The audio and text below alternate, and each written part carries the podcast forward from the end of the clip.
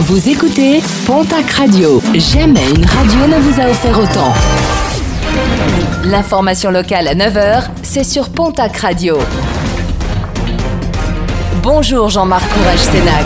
Bienvenue à vous. Un homme de 33 ans interpellé à Tarbes après avoir mis les mains aux fesses d'une ado âgée de 15 ans, des faits survenus en plein centre-ville. L'homme a pu être arrêté et placé en garde à vue grâce à un témoin qui a prévenu les policiers. L'agresseur devrait prochainement comparaître devant la justice. Enquête ouverte pour déterminer les circonstances exactes d'un incendie qui a ravagé un bâtiment agricole dans la nuit de mercredi à jeudi à Toureil, non loin de Montrégeau. Le bâtiment de 500 mètres carrés qui abritait du matériel agricole et des bottes de foin a été totalement embrasé. Fort heureusement, aucun blessé n'est à déplorer.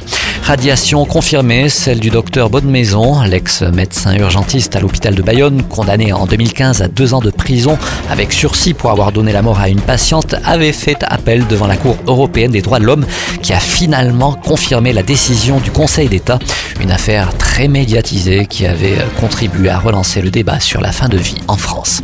Contre le cancer, l'opération Une Rose, un espoir est de retour les 27 et 28 avril au profit de la Ligue contre le cancer. Dans les Hautes-Pyrénées, les motards seront présents sur tout le département. L'an dernier et sur l'ensemble de l'Hexagone, les motards avaient récolté plus de 1 630 000 euros. La septième édition du Top 14 Rugby Tour s'arrêtera à Pau les 11 et 12 mai prochains. Un événement qui a pour objectif de populariser l'apprentissage du rugby auprès du grand public tout en consolidant le lien entre rugby professionnel et rugby amateur. Rendez-vous est donné place Clémenceau à Pau. Ce qui nous amène au programme sportif de ce week-end en rugby top 14. La section paloise se déplace demain samedi à La Rochelle.